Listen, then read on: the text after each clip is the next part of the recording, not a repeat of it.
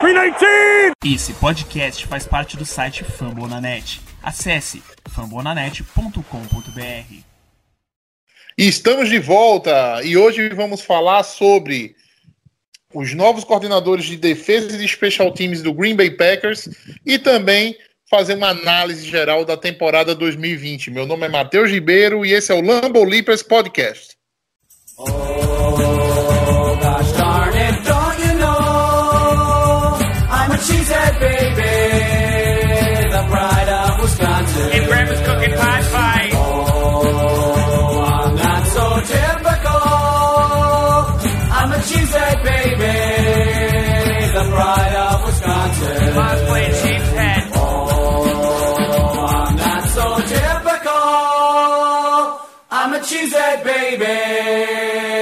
pride of Wisconsin. Jim Bob, where the hell's my bowling ball? Apresentando a nossa mesa da esquerda para a direita, Bia Dami, boa noite. Bom dia, boa tarde, boa noite, mesa, boa noite pessoal que está escutando aí de casa. Vamos falar dessa temporada que a gente teve, que apesar de não ter sido nossa, foi muito boa. Vamos falar das mudanças que vamos ter para 2021 aí. E vai ser bom, vai ser bom, vai dar bom. E temos um novo integrante hoje aqui na nossa mesa, um novo integrante do Lambo Olympus Podcast, Vitor de Franco. Seja bem-vindo. Olá, olá a todos, como é que estão? Sou o Vitor de Franco, tô aí de tanto falar besteira no Twitter, me chamaram para fazer, falar besteira aqui também, brincadeira. É, obrigado pelo convite e vamos aí falar sobre as pautas de hoje. Isso.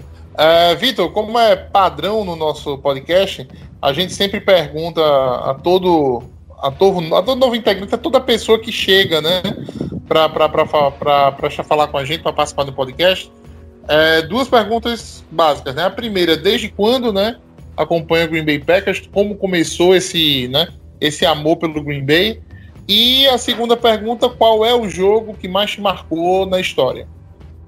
O duas coisas. É, a primeira pergunta aí que qual, quando eu comecei a acompanhar o a NFL foi a partir de 2014, né? É, a temporada de 2014 eu acompanhei muito mais próximo e desde então eu acompanho o Packers. E o jogo que eu, para mim, que mais me marcou ainda é o jogo contra o Detroit, né? Pela Hail Mary, pela, pelo comeback que teve, aquela jogada sensacional. Então, isso aí para mim é ainda fica marcado. Qual, qual jogo? É, Packers e Lions, 2015. 2015, ao do Hail Mary. Isso, no Ford Field. Milagre de Detroit? Isso. Não. Não, Não, o Milagre de Detroit foi antes. Não, não, foi esse mesmo mesmo. não, não, não. Foi esse mesmo, Milagre, Milagre de Detroit. Exatamente. Bem lembrado, bem lembrado. É engraçado, né, que a gente, a gente pega assim, fazendo um paralelo até já com a pauta da gente hoje, que é falar um pouco da temporada 2020. Ah, se a gente pegar esse ano, a gente não consegue lembrar de um momento, né, que a gente fala, nossa, né? Uhum, Essa jogada aqui vai ficar para história, né? uhum. Às vezes a gente vê assim, e, e em outros anos a gente viu, né? O, o touchdown do Rodgers ano passado contra o Chiefs, que a bola foi, né? Aquela bola pro Jamal Williams, né? Um negócio foi bem marcante. A gente tem as Hail Marys, né? De um passado não muito distante, né? A gente tem o For Rogers, né? No, no forró do Rogers contra o, contra o Giants. É, é, então, assim, às vezes eu fico ia paralelo. Esse ano a gente não precisou, precisou de nada disso. Esse ano tava fácil, né? A Uhum. bola tava, tava rodando fácil. Mas enfim, vamos começar primeiro pelo outro assunto, né? Green Bay anunciou né, o, o novo coordenador de Special Teams. Eu quero chamar a Bia para dizer o nome dele. Novo coordenador de Special Teams. É o Sean Menega. Menenga? Como fala esse nome, Não, gente? não, Sean- não, o Sean Menega foi embora. Pelo amor de Deus. É. Chama Menenga, Manenga, Molenga. Molenga eu acho legal. Vitor, já jogasse, não foi? Já jogasse FA? Já eu jogo ainda. Joga ainda? Por que Jogo. time? Pelo Palmeiras Locomotives, aqui de São Paulo. Tadinho. gente. Legal, legal. Eu tinha entendido a pergunta errada, Matheus. Foi mal. É o Morris Drayton, Ah. o novo O Mauro, isso, o Maurice Drayton. Né? Então tivemos a substituição né, do Sean Menenga para, como o Vitor já falou aí, o Sean Molenga, né? Uhum. Uh, eu já falei tão mal dele esse ano que eu vou deixar o, o primeiro comentário para essa troca para você, Vitor. Então, a gente viu uma esse ano um problema grave com o nosso Special Teams. A gente viu uma, uma absurda queda de desempenho do, do nosso Panther. Nosso Panther teve um desempenho horrível. O nosso kicker ainda foi muito estável. Isso aí é uma coisa que o Kleber tem que deixar em consideração. Ainda foi uma das melhores temporadas do, do nosso kicker como um kicker do Packers. Mas o, o Panther, que deveria dar um pouquinho mais de segurança, conseguiu decair, não teve, não teve nem estabilidade, né? Você não via ele dando os punts regularmente de, de 40, 50 jardas, era muito, são muito irregulares, então isso é, um, é muito ruim. O J.K. Scott perdeu qualidade, gente não está conseguindo fazer retornos, os bloqueios estão muito ruins. A gente não vê retornos com grandes avanços, por mais que tivesse jogadores de qualidade. É assim, por mais que teve um erro lá, um fumble do Tavon Austin, ele ainda é um grande retornador e ele não conseguiu ter oportunidade nenhuma de retornar. Nem no, no, no punch, nem no, no, no kickoff, né? No kickoff ainda colocava o Jamal Williams lá para retornar, também achava meio, meio ruim. Então, para mim, essa era uma da, da, das trocas mais urgentes, né? Mais até que o Mike Petin, uh, realmente, é. porque é o Special Teams que garante boas posições de campo pro, pro, tanto para defesa tanto para ataque. Se você não dá bons punts, você dá muito campo para o time adversário. Isso é ruim. Se você não consegue retornar bem a bola, teu ataque vai começar muito atrás. E isso também é ruim. Então acho que, que essas duas unidades comprometeram bastante o desempenho, principalmente a questão do Special Teams. É, erros de punch, punts ruins e tudo mais. E eu fico meio triste, porque o J.K. Scott não é um Panther péssimo, ele só é irregular. Talvez um técnico novo consiga dar essa regularidade para ele. Mas sabe que eu não boto essa fé no técnico novo? Por um simples motivo. Ele tem uma carreira extensa e tudo mais, acho que foram 14 anos no, no, no college e alguns na, na NFL. É, acho que na NFL foram dois ou três, que foi no Colts, e aí depois ele foi pro Packers. Ele tá três anos trabalhando com o Menenga, e, assim, ele foi assistente do cara. É, eu, eu, não boto fé em grandes mudanças. Eu não sei até onde ser assistente dele. É, o Menenga limitava a, as opiniões, o, o, trabalho do cara. Mas é muito tempo trabalhando junto com uma pessoa e às vezes você acaba pegando métodos de trabalho e trejeitos que, no caso, não seriam nada saudáveis para o Packers. Então, eu acho que o, o, foco foi tão grande no nosso, na troca do nosso coordenador defensivo que a gente deixou um pouco de lado o coordenador de special team, que é necessário, como o Victor falou, é extremamente importante, mas eu não acho que vai surtir um grande efeito, infelizmente. Eu sou a bruxa aqui que vai ser sete que falar que não, não vai mudar muita coisa, não. Isso é uma coisa muito do é. Packers, né? De procurar mais a, o subir pessoas de dentro do time do que realmente pegar algum, alguém de fora. Eu já imaginava que o coordenador defensivo, por exemplo, seria o Joe Barry, por exemplo, que ele era que ele era o, o coordenador. O Joe Barry, não, desculpa. O, um, o, Jerry, o, o, é, Jerry é, Gray, né? Isso, Jerry Gray. Ele que seria ascendido a, a, a coordenador defensivo. Até me impressionei de ter pegado um outro cara de fora, talvez porque ainda é a cabeça nova do Matt LaFleur. Mas assim, eu não vejo com maus, com maus olhos assim achar alguém de dentro do time, né? Agora precisa realmente queimar a língua da Bé o ano que vem, né? Eu espero, de verdade. Eu sempre espero queimar é, a língua da é, eu, acho, eu, acho, eu acho que assim, a, a questão dos special de Green Bay claramente é mal treinado, entendeu? Claramente é, é uma. É, como eu posso dizer? Claramente é mal treinado, claramente faltam peças, entendeu? Para o special team. Green Bay não é um cara que vai lá e paga é, e gasta um dinheiro no, no, no Slater, por exemplo, entendeu? Não, não é um time que traz um especialista em special team para fazer gana. Não, mas assim. É, eu... a, o, o, cara que compõe o elenco, entendeu? E vai ser menos aproveitado do time, meio que treina para special team. Eu mas tem uma... um detalhe. É, tem, deixa eu só, só ah, completar um negócio, sim, rapidinho. É, tem um detalhe no, no special team do Green Bay que eu venho pegando no pé desde o começo do ano, tá? O special team de Green Bay é mole, tá? O- os times de punt, é, os times de bloqueio de punt, entendeu? Principalmente bloqueio de punt é, e field goal block, eles não vão atrás da bola. A turma levanta ali, entendeu? E fica na, na como é o nome, faz só o migué. É orientação para não ter falta, para não correr risco de sofrer falta. Isso a gente tem que saber. Parte, partia do Menego ou partia do LaFleur? Entendeu? Eu acho que é uma questão de mentalidade. Green Bay nunca não chegou a 3 metros de um, de um, de um Panther esse ano.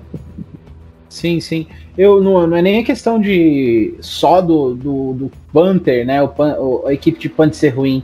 Você vê que o Punch Return, por exemplo, os nossos times de retornador de Punch estavam.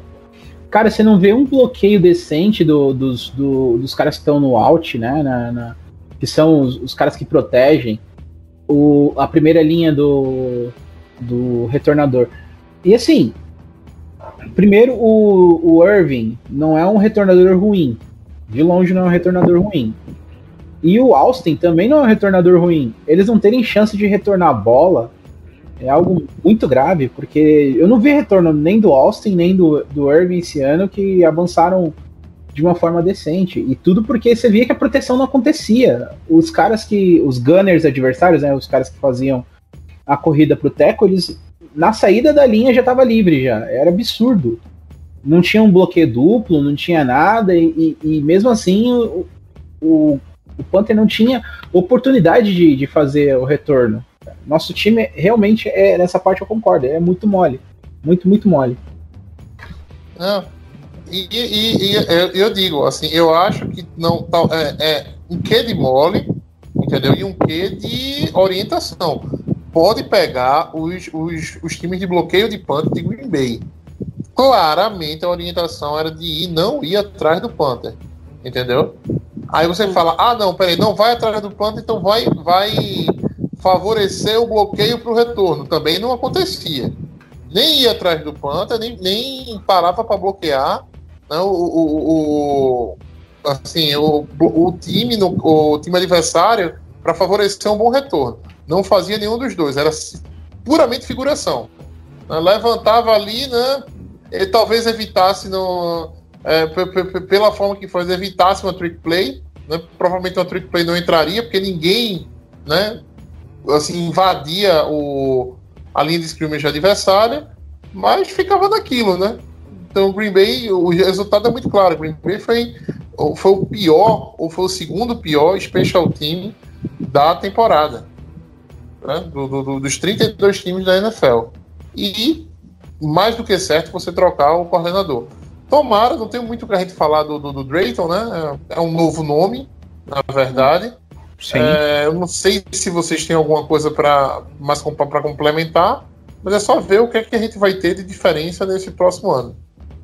Pô, a carreira do cara foi primordialmente é, dentro do college. Ele passou a maior parte do tempo dele em uma faculdade, que foi na Citadel, que era a cidade dele, inclusive, ele estudou lá. E, e ele não foi só coordenador de special team, ele, foi, ele rodou bastante. Isso eu não sei até onde isso me preocupa, não, porque o cara teve 14 anos de carreira, e desses 14, 9 foram no college, e esses 9 não foram focados no special team. Ele focou no special team quando ele foi pro Colts em 2016, que foi quando ele teve um pouco mais de contato, depois quando ele veio pro Packers. Uhum. Então, assim, o cara foi É. técnico assistente de wide receiver, ele foi coordenador defensivo, ele foi assistente de head coach, ele rodou muito. Eu não sei, isso seria é, um ponto positivo se ele tivesse sendo assistente do LaFleur, provavelmente. Mas sendo É. assistente de special team, isso não, na minha, na minha verdade, não me passa confiança. Me passa que é aquele cara que sabe fazer tudo e não sabe fazer nada. Então, Também tem foi. isso. É que assim, né, que pelo fato do, do Special Teams é, contar com o time inteiro, né, porque assim, tirando o quarterback na NFL e algum outro jogador assim de muita importância, o seu melhor defensive end, por exemplo, o resto do time inteiro pode participar do Special Teams, né? Você vai ver no início da carreira até algum- alguns caras, Nick Bolsa, fazendo algumas jogadas de Special Teams e, e ainda existe, né? No Packers a gente pega Jamal Williams e, e alguns outros jogadores que ainda fazem parte da rotação principal jogando. Então, eu não, para mim, eu vou ter que discordar da Bé porque eu não vejo isso com maus olhos dele ter rodado tantas posições, né? Agora, se ele realmente se focou no Special Teams e, e vai trabalhar com isso, aí, aí me parece ser uma boa no caso dele, né? Pelo jeito É. foi isso mesmo que aconteceu, ele se focou em, em- no Special Teams. É, eu acho que a- o que a gente fica é o seguinte: é, foi soft, né, foi fraco, e pro ano que vem a gente aguarda melhorias, né? Ah, Pô. agora, é, você, Deixa eu você eu assim, ah, aqui. Eu tive uma. Tive, Vai. assim, eu acho também que a, o Special Team ser molenga, né? é, bem soft também é um reflexo do que é a nossa defesa, né? Porque assim, o ato de dar tackle também é, um- é uma questão defensiva. E a gente vê como os tackles da nossa defesa são bem moles, né? São bem fracos, são bem soft. Você vê que nem, ninguém ali entra não, numa pancada chamada, que a gente chama aqui no Brasil de pancada seca, né? Que você escuta o estalo. A maioria você, o cara cai e tal, e cai ganhando duas, três jardas e, e tá bom. Isso é um reflexo também que baixa no special team, você não vê aquela agressividade. É, o Packers parece que joga, joga molenga, assim, nas duas outras unidades que não seja o ataque, né? Pelo menos esse ano. Não, é, a gente carece de uma, de uma jogada mais. É, de um big hit, entendeu? A gente carece de, de uma grande jogada que, assim, depois daquela jogada, a moral do time suba, né? Absurdamente. Né? Mesmo quando você tem, tem jogadas assim na defesa, como ah, um, por exemplo, um tackle for loss do, do, do Jair Alexander vindo lá de trás, entendeu? ainda assim não é com aquele big hit, entendeu? Não é com aquela, né? Com aquele grau de, de- de força né? que levanta que levanta a defesa, né? Sempre é pum, vai nas pernas, entendeu? E derruba. Né? Falta agressividade, na verdade, né? tanto, a, tanto a, a defesa como o special team de Green Bay. Mas vamos falar agora, vamos, já que a gente entrou no assunto defesa, ah, Joe Barry, né? assistente ah, de defesa do, no, no Rams é o novo coordenador de defesa do Green Bay Packers. É um cara já bem rodado, né, que já teve experiências com. Já teve experiência como, de- como defensive coach. Ah, gostou do nome, Bia? É, é um cara que não agrada gregos e troianos, por assim dizer. Ele tem um currículo extremamente extenso, acho que são 30 anos de carreira né, em comissões técnicas, desde college até NFL. É um nome que eu não tenho muita opinião, porque ele pode ser muito bom, ele treinou bons nomes, ele foi um bom técnico de linebackers, tá? Quando ele trabalha com pessoas, ele é bom. E eu acho que isso é um ponto importante, porque o Green Bay Packers tem um bom material defensivo, o material humano é bom. Nosso problema, na minha opinião, sempre foi o coordenador. Mas eu não tenho opinião formada com ele. Preferia outros nomes, mas é o que tem e não vou meter o pau nele ainda não. Ainda não tenho coragem de meter o pau nele. Vitor, É, eu acho que vou ter que cantar aquele pagode, né? Deixa acontecer naturalmente, né? Então. eu não quero ver você chorar. Deixa que o amor encontre a gente. É isso aí. Mas a questão do, do, do Joe Barry é que eles se apegaram no- nas experiências que ele teve de uns dois, três, quatro, cinco anos atrás. E assim, já não se reflete no, no que qualquer outro jogador da NFL é hoje em dia, né? Ainda mais um coach. Então, assim, ah, ele foi o técnico do 16-0 do Lions. Isso já faz 2008. o Zé, calma, calma, calma. Ele foi o técnico do 016. 016. Isso, do 016 do Lions. Eu só inverti, desculpa aí, galera. Mas ele foi, pô, isso, 2008 pra cá já, já é basicamente uma vida de um adolescente. Então, Não, é, é uma. É, é- cara, não, olha, do, 2000, de 2008 pra cá é uma eternidade, né, NFL? 12 anos é muito tempo. dos 12 anos pra cá, o Roger já fez a carreira inteira dele. É isso. né? Já- o Roger tá com. Ele, como o primeiro titular dele foi em 2008. De 2008 pra cá, olha lá quanto que o, o, Roger já fez, por exemplo. E vamos Então, falar assim- também que ele fez excelente trabalho no Rams como técnico de linebackers também. Assim. É isso que eu ia falar. O, o, o Joe Barry ele foi um, um cara que fez o, o Corey Littleton sair de um, de um, do, do- um drafted free agent ser um, um jogador pro bowler, um dos líderes de tackle da NFL e ser um, um cara com que muitos times procuraram, né? Você pensa, pô. E também assim, a questão dele como, como coordenador de, de jogo de passe da defesa do, do Rams. A defesa do Rams teve um- uma secundária muito boa e um- uma defesa que cedia poucas jardas, aéreas também. Então, pô, é trabalho do Joe Barry, né? Ele foi assistente do McVay. Eu acho que, inclusive, isso aí foi alguma, alguma indicação do próprio McVay de, de ser um trabalho que se bate. Então, poxa, Ele, ele tem uma. Um, como assim, a, a defesa, a defesa do Rams foi muito boa esse ano, né? O fato dele treinar os linebackers, eu não coloco. Assim, eu não coloco tanta coisa, né? Primeiro porque o Li- o, o Littleton, pra mim, não, não foi. Eu não vejo esse jogador todo nele, entendeu? Ah, e assim, a questão do jogo, jogo de passe do Rams, o Rams contou esse ano, né, com assim, com alguns bons drafts, teve o Rio de safety, né, tem o, o, o, o, o Ramsey que é fora de série, né? Eu acho que ele tinha matéria, material humano sobrando ali para fazer um bom trabalho, né? Eu não consigo ver nada assim nele que me salte os olhos, né, de uma de uma maneira positiva, assim, algo que diga assim, não, isso aqui é muito característica dele. É, ele pretende continuar com o 3-4, né, em Green Bay, que eu não sei, na minha opinião, é a forma que Green Bay deve continuar jogando, deveria ser a forma que Green Bay deveria continuar jogando, né, até porque Green Bay vem fazendo drafts pensando em 3-4, então se você quer pelo menos dar uma, assim, ter o restinho da janela do Rodgers para Super Bowl, você deve manter pelo menos a defesa jogando na mesma, na mesma formação, né?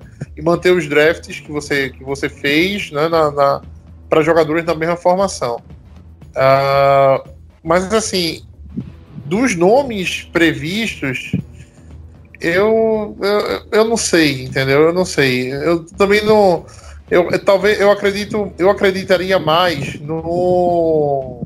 Caramba, agora faltou o nome, que é o nosso coordenador de defensive backs. A Jerry gente Gray. falou dele agora. é, Jerry Gray. Sim, o, o Jerry Gray, né? Eu, eu pensaria melhor no Jerry Gray. Né? Só que ao mesmo tempo você pensa, se você tem o Jerry. O Jerry Gray não saiu de Green Bay, né? Ainda tá como, como coordenador de, de, de secundária, né? Então.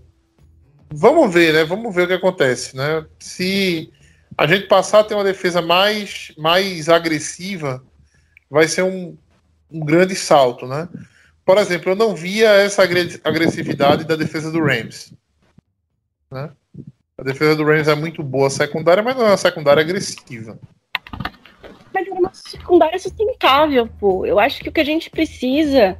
A gente pode não ter, não pode não ter a, a defesa mais agressiva que for vir aqui, para agora, para esse ano, no caso, né? Mas se a gente tiver uma, um- uma defesa que simplesmente sustente o que o ataque, nosso ataque faz, já, já é uma grande evolução pro que a gente teve no ano, na, na- última temporada. Então, pra mim, na minha opinião, agora, qualquer evolução é uma evolução. É melhor do que o que a gente tem. Por É, não, mas- o ele conseguir Mas, transformar é, o... mas assim, é, Pia, o trabalho do Petini né, cresceu, na- cresceu nas últimas rodadas, né? A gente não pode, né? Não pode Sim. dizer que não, né? Assim, nas últimas rodadas ele cresceu, parou o Titans, né? É, que será, assim, eu, sendo sincero, a gente olha para a defesa de Green Bay, né? E se você não se apegar à ideia do falta agressividade, né? Falta big hit, entendeu? Falta um linebacker que, que levante a torcida, né? E esse cara não foi o Chris Barnes, não foi o Kamal Martin, não foi nem de longe o Christian Kirksey, né? Mas eu acho que o Green Bay não tem tantas outras coisas que precise, né? Para ser uma defesa boa. eu tenho essa, tenho essa concordância. Para mim, o meu problema não foi a falta, de, a falta de agressividade na questão do big hit, né? Meu problema foi a falta de agressividade quando você entra nas chamadas. Você vê a defesa marcando off de 5, 7 jardas numa terceira para 1. Você já dá um first down praticamente para o adversário se ele for inteligente, né? Ele lança um passe curto ali, o cara dá um passo para um passo para frente e já tem o first down. Isso para mim é um erro. Né? Minha questão Não, é mais é- é- minha, minha, minha questão é mais é, é, é um, você ser é, molenga, ser soft, né? Deixar a defesa mais, mais, mais reativa do que ativa no jogo, para mim essa questão é uma, uma questão bem grave. Você, a gente vê como é que, por exemplo, o pegar o recorte da final do, do- da final da NFC. O Petini viu o Kevin King ser explorado o jogo todo e não mudou nada para resolver essa questão. Aí numa chamada de volta de, de, de, de para ir pro intervalo, ele me chama uma cover 1, marcação individual. Com safety que é o safety reserva, que era o, o, e nem era nem o Savage nem o, o Emos cobrindo o fundo do campo. Isso é um, é um uma coisa Redmond. muito grave. É, foi o Redmond que fez aquela marcação. E ele perdidaço na jogada. E tipo, e você vê assim, o problema da defesa é que assim, quando um erra, o erro dele fica evidente, mas você vê o resto do, da jogada, você fala assim, isso não tinha como dar certo.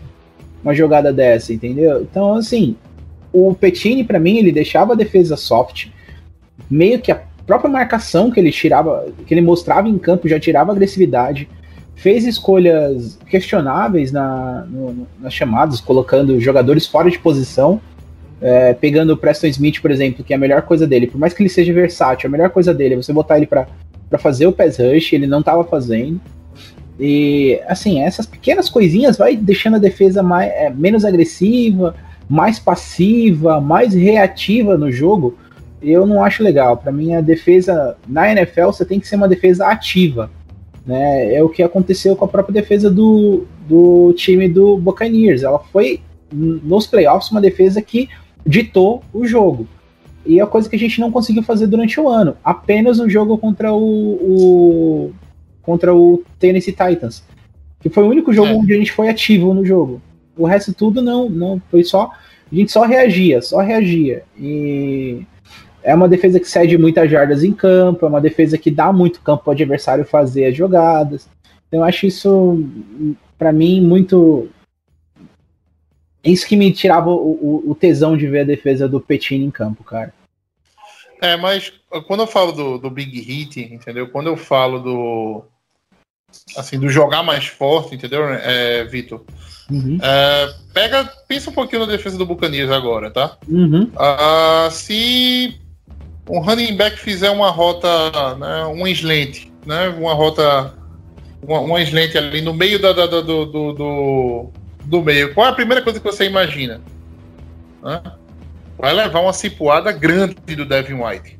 Vai levar uma cipuada grande do Devin White. Se você pensar assim, não, ó, o, o Tyrande vai fazer uma rota, vai fazer uma hit ali na, na- no meio do campo, né? Qual é a primeira coisa que você pensa? Não, o Whitehead vai vir de lá de trás, né? Uhum. Batendo forte, né? Se você pensa, ó, não, o Vita Véia vazou aqui, fudeu, o quarterback tá, tá, tá, né? Vai levar um- uma porrada grande aqui, né? Entendeu? Então, assim, é essa. Quando a gente lembra daquele Seattle, do, do- do- da Legion of Boom, né?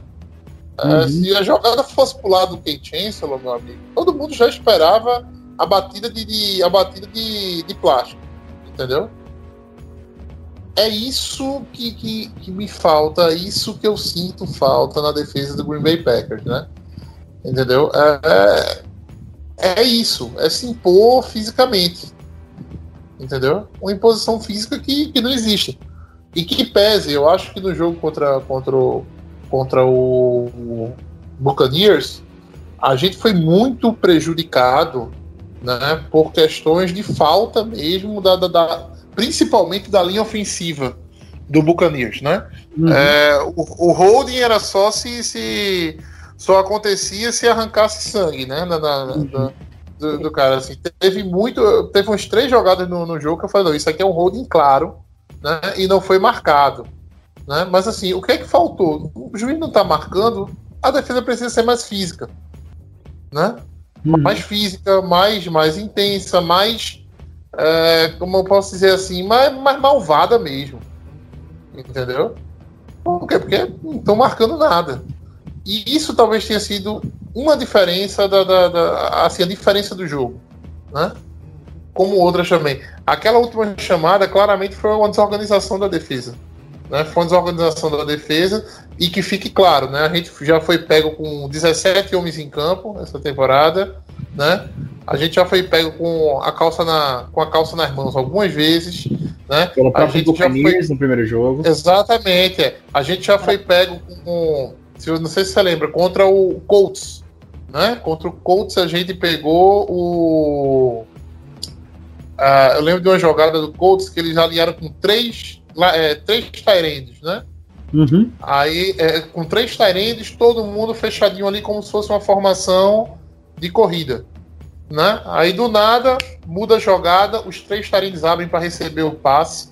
O Nahin Hines, que era o run- running back, abre como um running back para receber passe. E Green Bay simplesmente surtou. Né? É. Porque viu os três Tyrands né? e tava com uma formação com dois linebackers ali no meio, inclusive com o Preston Smith tendo que sair para acompanhar um Tyrande levando um TD fácil. Né? Então, assim, esse tipo de coisa é que falta para a coordenação de defesa do Green Bay Packers. Eu nunca vi a defesa do Green Bay Packers um passo à frente. Entendeu? Eu já vi a, de- a defesa do Green Bay Packers. Esse ano foi a afirmação do Jair Alexander, né? Eu já vi o Jair Alexander um passo à frente, né? Não cedendo e engolindo um wide receiver, né? Ah, eu já vi ah, o Kenny Clark um passo à frente, né? Como foi nesse último jogo? Foi um- talvez o melhor jogo do Kenny Clark. Foi essa final de essa essa final de conferência, né? Mas a gente nunca viu o coaching staff de Green Bay um passo à frente, né? Sendo muito mais eh, eh, eficiente. O que, o, o que chegou mais perto disso, talvez, foi o jogo esse ano contra, contra o Titans, né? Mas quem né, ol- olha para olha o jogo e só vê o Derrick Henry, né? Não vê, por exemplo, que o Titans estava com dois reservas naquela linha ofensiva, né? E acha que o, o mérito foi todo nosso, né? Em parar o, o jogo corrido do Titans. Como falando, complementando, né? Assim, vamos entrar agora na nossa segunda parte, que é avaliar. A gente já começou, na verdade, avaliar um pouquinho da, da temporada de 2020 do Green Bay. Ah, vamos falar um pouquinho agora sobre o ataque. Ah, e eu queria saber de vocês o seguinte: depois de um de todo um, toda uma história de não pegar o wide receiver no draft, né? De não fazer o digamos assim, de trazer um quarterback né, e um running back, eram dois fatores que a gente não não precisava para essa temporada. Ah, onde talvez esteja o maior erro de avaliação nosso no começo do ano? Quando a gente pensou na temporada, o que é que o ataque do Packers trouxe de diferente para a gente? Que a gente, digamos assim, a gente que já analisava, né, o ataque falou: não, putz, isso aqui eu não tinha pensado. Vocês conseguem pensar algo assim? Uma previsão pessimista de vocês que o ataque tornou é, uma situação otimista? Eu vejo assim, não foi nem questão técnica que eu vi mudar. É, do ano passado pra cá, eu vi acontecer uma coisa bem diferente no Packers, que foi, especialmente na mão do Aaron Rodgers, que foi o, Pack, o, o nosso quarterback parar de jogar pelos próprios números e jogar pro time. Eu vi uma postura dele com o time esse ano é, bem melhor. Eu vi ele jogar com o time dele não jogar pensando só no MVP. É, e tanto que esse ano, fazendo isso, ele conseguiu o MVP. É, em questão técnica, eu vi uma coisa bem legal também, que foi a gente usar o nosso leque de recebedores de maneira bem inteligente. Eu gostei muito de ter visto isso e ter, e ter visto isso dar certo. Eu acho que foi no jogo contra o Titans que a gente usou os três recebedores e usou muito bem. E foi um jogo maravilhoso, diga-se de passagem. É, então eu gostei muito de ver isso evoluir. Parar de enxergar só o Davante Adams e olhar para os nossos, nossos três recebedores e falar assim: a gente tem material, vamos usar. E o Rodgers de colocar um pouco mais de confiança na mão desses caras. Eu, eu gostei bastante disso da temporada, do começo da temporada até o final. Mas o que eu mais gostei foi a postura. Pra caramba. Eu não esperava. Eu vi um ataque do Packers é, solidificado, sabe? É, o modo que o, que o LaFleur pensa o jogo é esse modo mais. Vou dizer assim, mais. West Coast, eu posso dizer, né? Que você vai na- nas jogadas curtas e tudo mais, aí vai lá e lança uma bomba no fundo. E principalmente é uma escola que veio do Shanahan, né? Uma escola do McVeigh que usa bastante os play actions, sabe usar bastante o, o, o, o campo inteiro e tudo mais. E assim, é um sistema que a gente viu apenas dois quarterbacks elites usarem, né? Que foi o, Mac, o Matt Ryan em 2016, na mão do Shanahan, e hoje, em 2020, na mão do Rodgers, né? Com o LaFleur. Então, assim, esse outside zone, esse esquema de. É um esquema muito capaz de fazer um quarterback produzir muito bem. E principalmente, assim, o Rodgers ele tinha noção do que estava fazendo e tinha noção de que ele só precisava fazer o que estava no script para ganhar o jogo. E aí virou o melhor dos dois mundos. O Rodgers não precisou fazer milagre para ganhar. E quando ele precisou, ele faz. Porque a gente sabe da capacidade dele. Lança aquela bola no meio de, de uma marcação dupla pro Davante Adams, lança uma bola no meio de uma marcação dupla para o, o Marquês Valdo Scantling e as coisas acontecem. E você vê que por mais que houve drops, houve problemas é, táticos assim, uma vez ou outra, era um ataque que realmente fazia com que as defesas tivessem um trabalho a mais para parar, né? E eu acho que isso é, é, a marca do amadurecimento do sistema. E principalmente que o Rodgers comprou a ideia. E isso é, é bacana.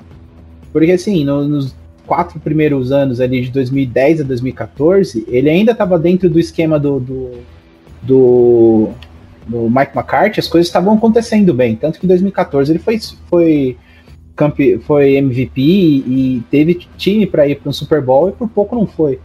Mas de 2015 para frente ele começou, ele tipo ele parece que ele perdeu a, a, a crença no sistema e as coisas pararam de acontecer. Ele começou a ter que fazer muito milagre, começou a largar um pouco do que o, o MM fazia na sideline e você e, e ia muito mais do que ele estava imaginando, né? E a gente viu como é que isso também é ruim, deixar a coisa só na mão do, do quarterback, por mais que ele seja muito bom.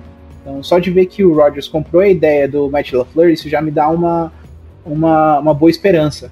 E aproveitando, vou dar, até me estender um pouquinho para falar do do, do, do, do, Jordan Love, né? Eu acho que assim, o, o time do Green Bay olhou para os últimos anos, para os três últimos anos do Rodgers, né? 2017 ele machucou, aí 2018 ele não teve um ano bom, 2019 também não foi um ano lá muito excelente para ele.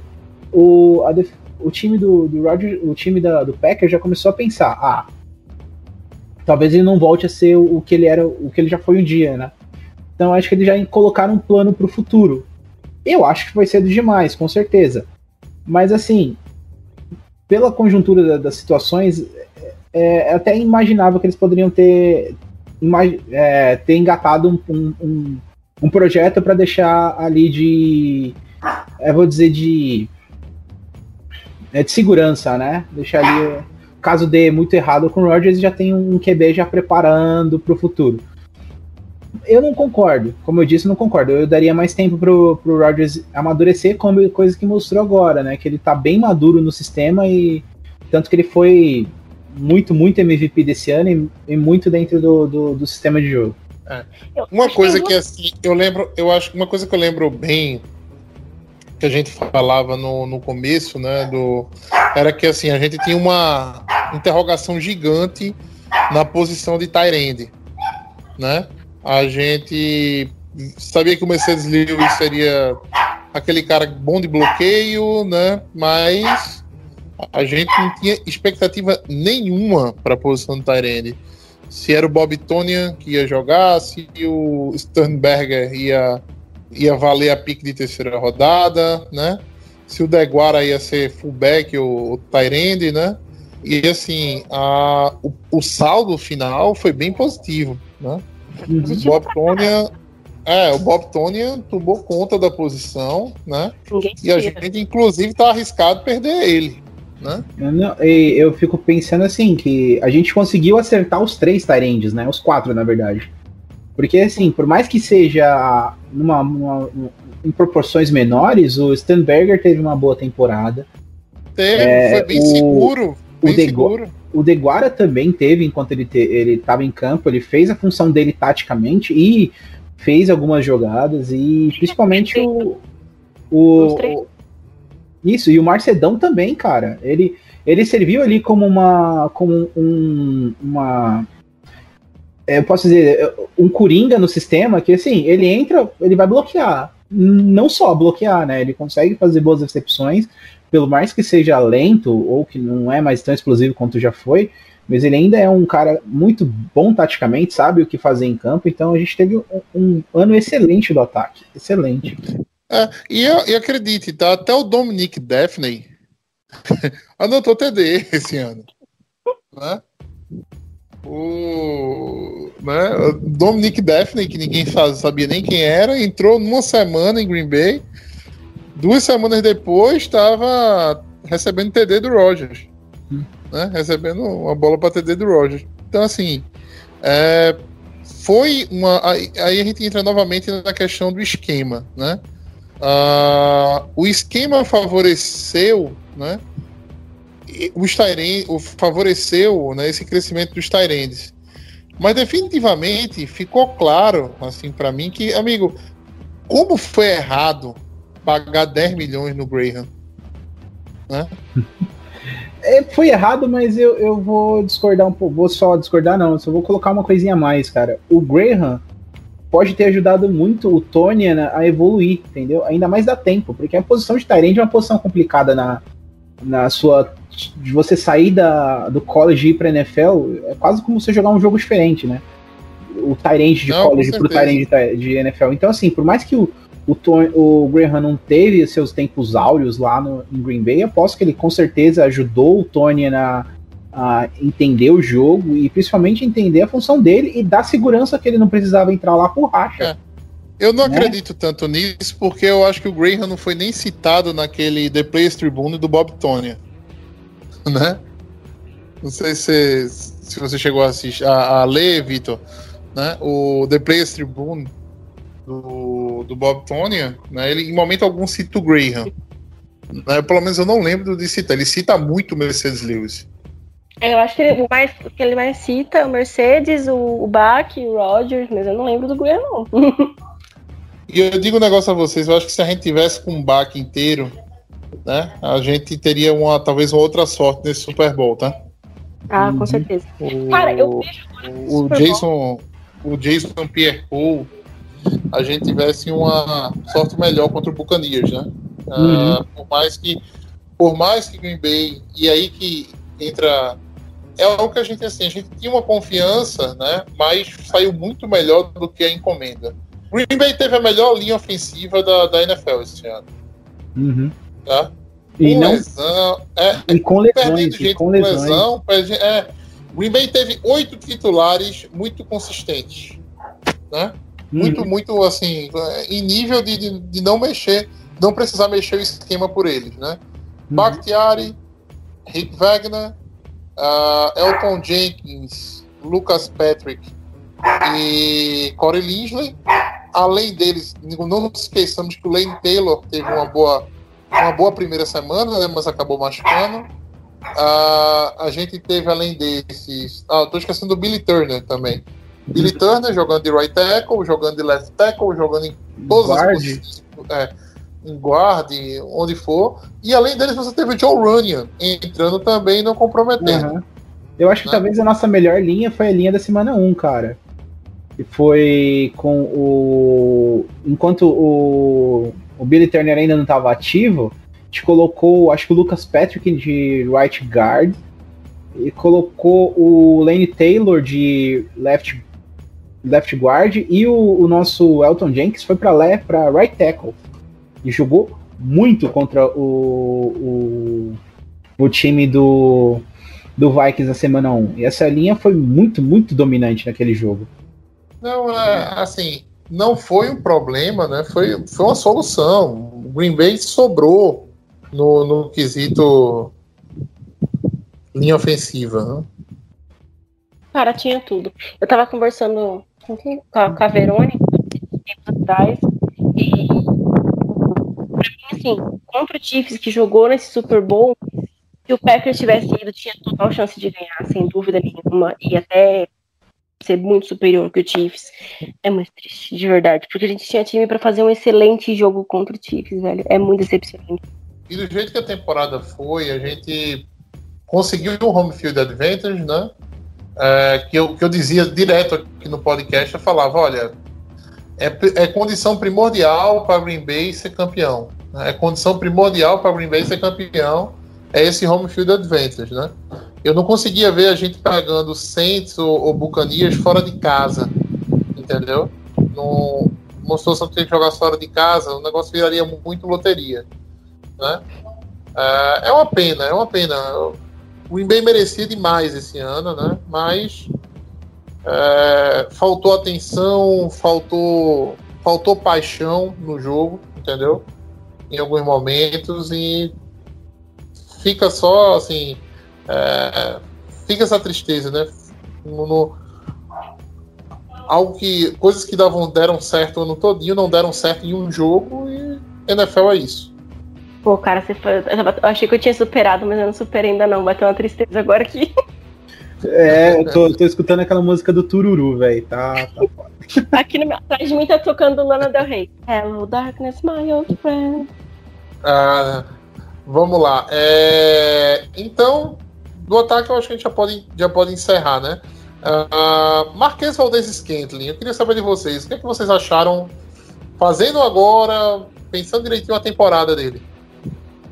Pô, o MVS, ele é um cara que assim, eu sempre xinguei muito, mas eu nunca falei, pelo amor de Deus, tira esse cara do time. Eu, eu sempre defendi. Eu tô fazendo aspas com as mãos aqui, tá, galera? Eu sempre defendi o MVS. Porque eu, enxer... enxergava nele de verdade um potencial estilo Davante. Porra, Davante, Davante a gente chamava de tropante por uma razão. Ele era o MVS no passado. Até um pouco pior, porque ele dropava tudo que caía na mão dele. O MVS, numa situação de aperto, ele recebe muito bem. Ele só não pode receber livre. Mas se ele tiver bem marcado, ele recebe muito bem. E ele foi uma grata surpresa no último jogo, que a gente precisava de alguma coisa para não chorar. E foi ele, na verdade. Acho que a gente não chorado tanto foi ele.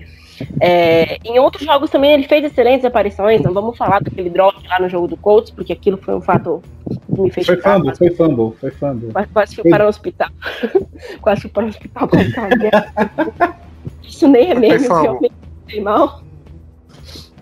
Então, assim, é, eu acho que não tem por que a gente se livrar dele. Tem que trabalhar o MVS. Ele tem muito potencial, de verdade. Eu acredito nele. Eu, eu posso morder minha língua lá na frente. Espero não morder. Aquelas, eu posso morder, mas eu espero não morder. Mas eu, eu defendo muito o MVS, de verdade. Mesmo xingando. Eu achei muito interessante a, a evolução do, do, do MVS, a questão dele como jogador mesmo. Assim, eu, eu já tive uma, uma, umas conversas sobre o, o, início da carreira do Davante Adams, né? É que é o seguinte, ele veio cru do, do college e, e ainda tinha problemas de concentração, então ele não conseguia se ter um release muito bom na linha e ele era pressionado na rota e, e não se concentrava o suficiente para fazer as recepções. Isso acontecia direto. E não tem, não é mais o que aconteceu com ele a partir de quando ele começou a melhorar no release.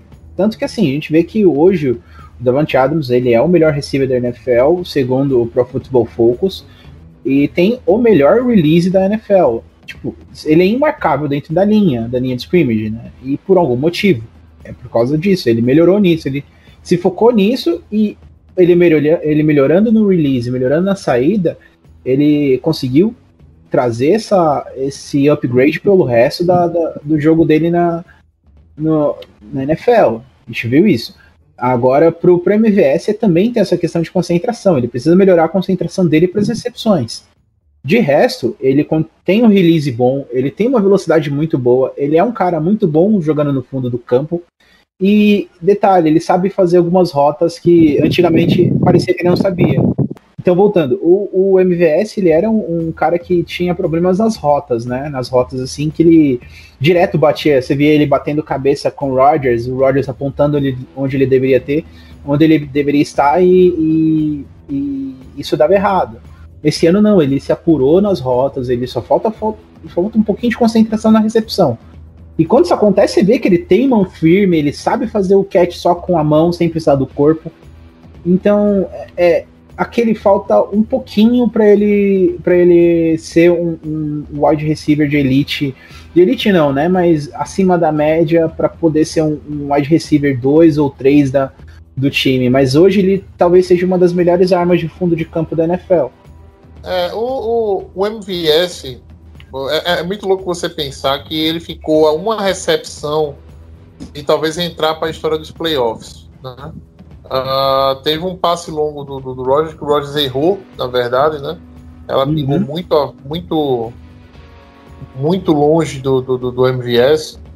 Mas se aquela bola sai certa, ele já tinha ganhado a separação necessária, né? Ah, ele provavelmente ia anotar mais um TD de, de mais de 60 jardas. Uhum. Né? E com dois TDs né, grandes assim, ia passar para mais de 100 jardas, dois, dois TDs. Ele ficou a uma recepção de entrar para a história da, da, da- da franquia Uhum. né? Porque isso aí muito provavelmente hum, é, daria a vitória a gente que a gente não teve. É, é, é aquele negócio assim. Eu acho que ele, eu, eu acho que ele teve um ano positivo, assim como todo o ataque de Green Bay, né? Quando você tem Davante Adams com um 18 touchdowns, né? Cara, não tem como outro ter outras pessoas terem 12, 15, né? Não, não é, não é assim que funciona, né? Os números ali são não, não são meramente divididos. Eu acho que os seis TDs dele da, da, da temporada foram um número positivo. Obviamente, a gente olha o jogo, gente, ninguém tá esquecido dos drops dele, né? Ninguém tá esquecido do fumble contra o Colts, né? Que, que valeu uma vitória. Mas o que eu acho que a gente pode afirmar de certeza é que o corpo de recebedores de Green Bay não foi o gargalo. Não foi o gargalo para um título. Vocês concordam com, com, essa minha, com essa minha colocação? Eu concordo, viu? É, é, eu acho que não foi o, o, o grande problema da a falta de um recebedor de elite ali que todo mundo falou. Não, não- eu acho que não foi essa O- o falta. sis- é. Porque o sistema, Não, com certeza. o sistema, o sistema, o, o sistema criou a separação que algum, alguns deles por hora não conseguissem criar. Uhum. Só que pro ano que vem as coisas vão mudar. A gente precisa ter. Porque assim, um ano o sistema vai, vai ser, ser estudado e provavelmente a gente vai ter que vai trabalhar com, com times mais prontos em cima da gente, né? É, como aconteceu com o próprio 49ers e o Falcons aí, com a saída do Shanahan e etc. Com a saída não, mas no ano seguinte a Super Bowl. Então, assim, a gente precisa ter armas que consigam também dar mais potência para esse sistema. Então, para mim, isso aí é, é- é prioridade. Ter uma, um bom wide receiver depois do depois dos dois, né, ajuda a, a dar mais, mais lastro para esse time, principalmente. Ter mais armas nunca, nunca é falha, ainda mais porque eu acho que vai precisar mais dos wide receivers esse ano do que foi o ano passado, viu? porque eu não acredito que o, o- o- os nossos running backs vão, vão continuar nessa fase tão boa quanto estava esse último ano. Pô, será que Na não? verdade, a gente não sabe, a gente não sabe, não, a gente não sabe nem quem vai continuar, né? É esse é o problema, né? É, Esse é o problema. Em tese, o, o corpo de running backs da gente chama-se AJ Dillon. Então, vamos. O Green Bay tem, tem algumas coisas a resolver. E, torcedor, é, não. eu- Vocês, vou, vou, vou chegar com. Vou, acho que eu já disse isso em outros podcasts.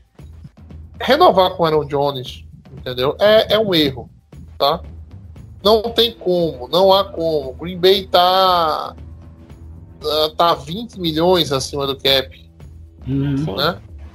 Eu, eu- Não, não dá, não dá, não, não rola, entendeu? pelo, não que se tem espe- como você criar Uhum. cap pra isso.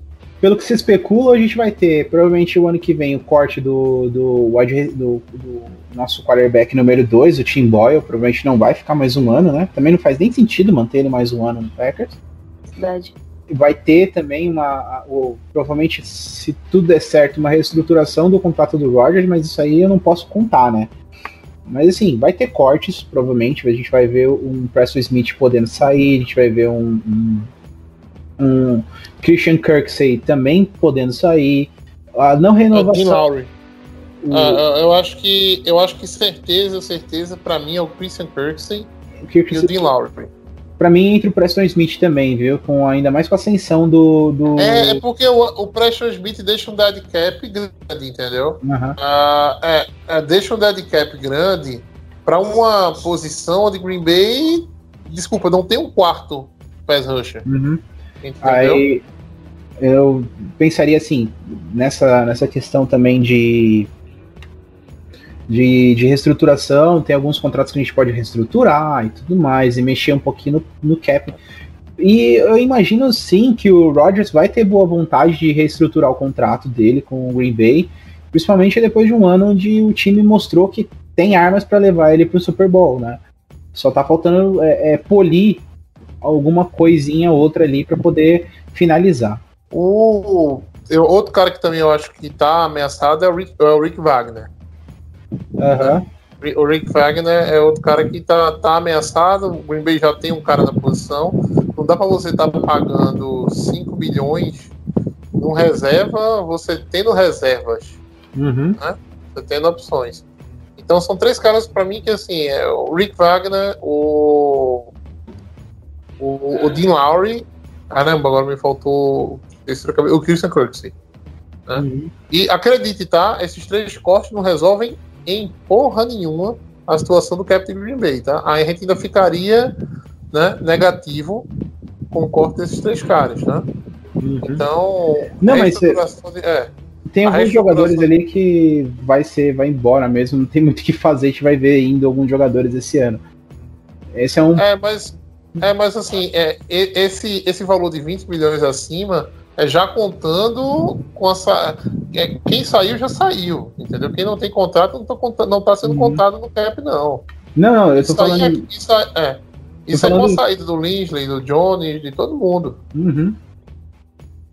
Eu acho assim, alguns movimentos são necessários. Tipo assim, o Rodgers tá dando, tá afetando o cap esse ano de, em 37M, né? Eu acho que ali vai ter uma, uma, um- uma mexida no contrato. Vai pegar um Zadar Smith, talvez possa mexer um pouquinho no contrato. Eu acho que os Smiths, assim, entrega contrato. De verdade. Não sei dos Adares, mas eu não acho que ele mexeria no contrato dele. O Preston ele vai dar um dead cap de 8M se for se for cortado, né? É, e um cap save de 8 também, entendeu? Então, Por isso eu não tem- acredito tanto. é. Tá 50-50 na questão dele, assim, mas tem outros ali que vai vai custar caro pra gente. Ah, tem um cara que se você cortar quase que resolve a situação do Green Bay, mas o nome dele chama. O nome dele é Davante Adams. É. Olha aí o contrato dele. Não dá, não dá. Não, esse pode. ano, esse ano o dead cap Salva- dele é 3, mil- 3 mil, mas ele salva uma pancada, velho. 18M, se eu não me engano. É, mas pronto, você, se você acha que dá pra cortar o Davante Adams de Green Bay, tá? Sem Uhum. o Roger dar um Ah, se você, acha que, você acha que dá pra cortar o Davante, aproveita e corta o Rodgers, então, porque É. aí já é os dois juntos. Não, mas é, é, é, de novo, eu acredito assim, entre o Aaron Don- Jones e um Corey Linsley, provavelmente o Packers vai, vai tentar muito manter o Corey Linsley. Agora se vai ficar. É, a, gente, a, gente, a, gente, a, gente, a gente conversou sobre isso muito também no pod, nos podcasts aqui. É, todo mundo achava que a gente tinha que dar um jeito de manter o Aaron Jones, o Aaron Jones, o Aaron Jones, mas cara, o Lindley jogou tão bem esse ano. E querendo ou não, a gente tem lá o Dillon, demais. que É, feijão com arroz, então. Não, mas sei lá, mas, mas eu, eu- eu não penso nem por aí, entendeu, Bia? Assim, é, é- é- eu acho que são quase que equivalentes, entendeu? Porque se Green Bay for perder o, o Corey Linsley, Green Bay faz a- uma, uma coisa que já era quase que certa, né? Tra- traz o Elton Jenkins pra center, entendeu? Traz o Elton Jenkins pra center, ou o Lucas Patrick pra center, né? Coloca ali na linha o, o, o Lane Taylor, né? Que não vai ficar machucado a vida toda entendeu? E tá safe, tá, tá uma linha ótima, né? Ainda tem John Runyan, ainda tem, né? O, o, o Rick Wagner se ficar, mas eu não acredito tanto, entendeu? Tem o Stenavich, né? Que não, o Stenavich não, perdão. O agora me faltou, o, acho que o último OL que o Bay draftou esse ano, um do Cabelão, esqueci que não, não jogou esse ano, pra, não jogou esse ano foi ativado só nas últimas semanas, ah, mas esqueci completamente o nome dele. OL? É, o do draft desse ano, um do cabelão. É... Jake Hanson? Não, o Hanson foi cortado, é outro. Não, o Hanson não foi cortado, ele tá no, no- no- tava na reserva, de lesionado, se não me engano. É, Não. eu não, mas aqui. tem um, dead, tem um dead cap do Jake Hanson. O Jake Hanson acho que foi cortado sim. É, Não. é outro. É, é, tem alguma coisa, rapaz. É do draft desse ano. Stepaniak. Ah, Simon Stepaniak. Exatamente, Simon Stepaniak. Exatamente. E ainda tem ele que, assim, é, não, né, não foi diretamente, não foi usado esse ano, mas é um outro nome aí na casa. É, então, assim, dá, dá solução. Do lado de running back, você para assim, putz, será que o Dillon faz o que o, Aaron Jones fazia? Não, são, são running backs diferentes. Mas assim, se você for numa terceira rodada de draft e trazer um running back no estilo do Jones, você acha. Aham. Tanto que o Jones veio de lá, né? Veio do fundo do draft. É, entendeu? Você acha. Você acha um cara pro lugar do Jones. Talvez não faça né, de, início um bom trabalho. Fora isso, também tem alguns running backs na free agents, né? Não, não, não, não é- não, eu acho, eu sinceramente acredito que não seja nenhum bicho assim de sete cabeças, né? Agora aquele negócio, você trocar o certo pelo incerto, né? Todo mundo achava É. que o Clyde Edwards Hilaire, né? Pelo que apresentou no college, né? E putz, jogando com o Mahomes esse ano ia ser um fator extraordinário, né? E todo mundo deu com burro nas águas. Existem running backs ruins, tá, torcedor? Né? Existem running backs ruins, né? Existem. é, sempre vai existir o, aquele, aquele do Seattle que eu, que eu adoro brincar com meu irmão, que foi pego na primeira rodada. Ah, sim, sei qual é. É, é, foi pegado na, pego na primeira rodada e ele é simplesmente fraco, né? Aham. É só, é só ruim só. É que o running back tem de balde, né, cara? Você consegue achar de balde, né? na- É, você acha de balde, né? Mas assim, você pode errar. Você consegue errar no running back, né? Uhum. Não, não é assim, o, é comum você, você conseguir acertar. É, é- você não, geralmente você acerta. Mas, por exemplo, o James Robinson do, do, do, do, do Jaguars, né? Foi uma coisa, porra, né? Extraordinária. Né? Uhum. Extraordinária. Os caras acharam um running back que, porra, muito bom. muito bom. Vindo do, do- da Free Agents, entendeu? Uhum. Vindo da Free Agents, não. Vindo não undrafted, né? Ninguém sabe, fazia quem era, não sabia ideia quem era. Os caras jogaram fora o Fournet e não tiveram perdas na posição. Então, é, passando para um último ponto, né? Teve recentemente. Vocês querem falar alguma coisa ainda da temporada? Alguma coisa? Não, é só achando assim mesmo que eu, eu parei pra olhar ali, eu vi que o Demon Harrison tava no Packers, assim, ainda com contrato ativo, né? Ele vai ser é, contrato de um ano só desses últimos jogos, mas eu fiquei assim, né? Faltou um- coisa, pessoas como ele na nossa DL, assim, no início do ano.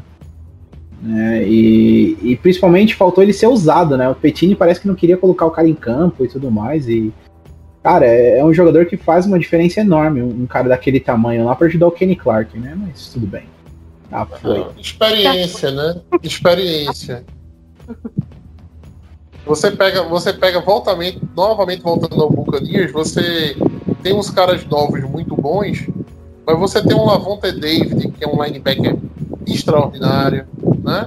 Nada com Sul Você- ali no meio. É, o Nada- Ndama Consul, você tem o, o Jason. Pierre-Paul, parecia morto pra liga, né? Entendeu? Parecia morto pra liga desde que saiu do Giants. Tá aí, né? E, e fez o que fez. Então, assim, você precisa, você precisa mesclar a experiência, né? E na defesa de Green Bay, às vezes a gente ainda pega, para e falta, né? Duas ou três peças, assim, que você fala. Né? Não, esse cara aqui não. Né? Esse cara aqui consegue entrar alguns snaps e me, me produzir alguma coisa. Né? A gente, e, e- torna a repetir, a gente tá jogando com um linebacker undrafted. Né? O Chris Barnes teve um bom ano. Uhum. Mas, mas cara, pra, pra um esquema de Green Bay que deixa o linebacker sozinho ali naquele, naquele box, né? A gente Sim. precisa de uma peça mais confiável, né? Eu acho que assim, a a gente arriscou demais em colocar um linebacker sozinho. E uma pena do Kirksey não ser aquilo que a gente estava esperando que ele fosse, né?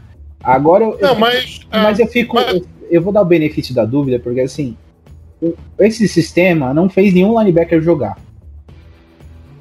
Parece que é um sistema que o tempo todo expõe as falhas dos jogadores ao máximo, né? A gente viu que o Martinez era um tacleador exímio, produz muito bem, mas ele sempre estava em posições horríveis para ele fazer o jogo dele. Então ele parecia sempre uma ameba em campo. E assim, por mais que ele ainda continue sendo um, um cara vai mediano para bom no Giants, você não vê ele em posições desfavoráveis o tempo todo, como a gente vê em Green Bay. Não, porque ele joga, ele joga numa linha de três, né? De, é, numa linha de três linebackers, né? A, a- a questão de leitura dele é bem menor. Então, a- aí a gente vê Ah, o, não, o- e a gente vê o Packers problema- onde a gente tá assim, ah, o Kirk sei qual era a vantagem dele, é um jogador que marca muito bem, que é, tem uma leitura boa de jogo, mas parece que ele não conseguia fazer isso no Packers. Exatamente porque parece que o sistema não ajuda. Né? E você via ele, o, o sistema que expôs o Barnes, que expôs o Kirksey, que expôs o Martin, que expôs o, o Summers. Então, cara, nem, nenhum dos quatro linebackers que você tem consegue jogar naquele sistema. Tu precisa rever um pouco as questões para poder facilitar o jogo, né? é, sem dúvida. Ou né, trazer safeties para perto da linha que, que ajudem mais do que, né? Isso, aí, aí o problema é o seguinte: você vai trazer quem? Era o, o Raven Green. Quando o Raven Green desceu, a coisa voltou a funcionar. O Green machucou, aí teve que trazer o Emos. O Emos descendo, a gente tem que colocar quem lá atrás? O Redmond, aí começar a expor, entendeu? Nessas, você co- cobre um santo e descobre outro. Né? E, e para mim, assim, para mim já era hora de você ter que pensar de novo. Falar assim, puta, não dá pra deixar o, o, o Redmond exposto. Eu tenho que proteger meus linebackers de outra forma. Como? Com dois linebackers, com uma, um sistema mais favorável para eles. Eu acho que isso foi também um dos erros que, que trouxe o fim do, do Petini no Packers. Então é isso, pessoal. Ah, só para completar, né? A gente teve a, a coletiva, né? Do, do, do Matt LaFleur e do e do Brian Gutekunst, né? A respeito do time, do ano, tudo dele, né? Muito se falou né, do, do Rogers, né? Se é, o Rogers visivelmente chateado né, no, no, ah, no final do jogo. Ah, perguntaram sobre o Love, né? Sobre como imaginavam. Ele falou: não, olha, a gente trouxe o Love para ser um quarterback lá no futuro. A gente gosta dele, mas assim, enquanto existia Aaron Rodgers, Aaron Rodgers Futebol Clube, né? É... E assim, foi, foi tirado essa linha porque é, é chato, tá ligado? Toda vez chegar no final da temporada e você ter essa, essa- esse questionamento, né? O Roger sai, o Roger seria melhor em outra franquia, tal, não sei o quê. Colocaram um- uma pedra nisso, né? Uhum. E, e vida que segue. Né? O próprio Rogers também, no, no, é, eu acho que ele foi macho pra caramba, né? De ir no, no programa do McAfee, que ele passou o ano todinho fazendo né, os podcasts nas terças-feiras, se não me engano. Isso, na né? terça-feira, é, é, nas terças-feiras pós-jogo, na terça-feira pós-jogo ele teve lá, né? Novamente e falou numa boa, falou que o que esperava da próxima temporada, né? Falou o que aconteceu no jogo e segue, e vida que segue, né? O, o- a gente ainda tem um quarterback muito, né? É, muito bom. A gente ainda tem um franchise quarterback que é capaz de levar a gente a um Super Bowl. Tomara que no ano que vem eu acho que a gente tenha um pouco mais de sorte, né? E tenha um trabalho ainda mais consolidado dessa, no- É. dessa comissão técnica de Green Bay. É, a título de curiosidade, é, quando o podcast sair, já vai ter saído a notícia faz um tempo. Mas pra gente aqui agora, como a gente estava falando sobre cap, é, James White, running back lá do Patriots, demonstrou um, um extremo interesse, falou que realmente tem interesse em jogar pro Packers nessa temporada. Então eu acho que seria um, um bom nome aí pra substituir o Aaron Jones, sem precisar Se pagar for, uma ah, cacetada. É, se for recebendo o mínimo de veterano, tá, tá, tá contratado. Eu acho que é um Então- excelente sem pagar uma cacetada, ainda mais pra jogar com o Dillon. Cara, Bea, tô contigo, viu, velho? Porque assim, é um bom. É muito bom, principalmente no um running back recebedor. Eu, como o Leffler gosta de usar os, running backs no, no pass game também, acho que vai ser uma boa, uma boa jogada, viu? É, seria basicamente um, um, um passe perfeito ali junto com o AJ Dillon, fecha a posição e é isso. Eu, eu acho excelente, desde que ele não peça uma cacetada. Pra pagar uma cacetada, Não, paga é. É, e, e talvez você ainda tenha a renovação aí do Jamal, não sei, né? Sim, O, Jam, é, o Jamal não, esteja, não tá em, em situação de pedir muito, né? não. Mas vamos ver, vamos ver como faz. Assim, não dá pra, não dá pra gastar dinheiro demais no James White também, tá? É, ele é um bom recebedor, mas por uma questão até de tempo de casa, se você me, der o James White ou o Jamal Williams por 5 milhões, eu acho que eu ficaria com o Jamal Williams.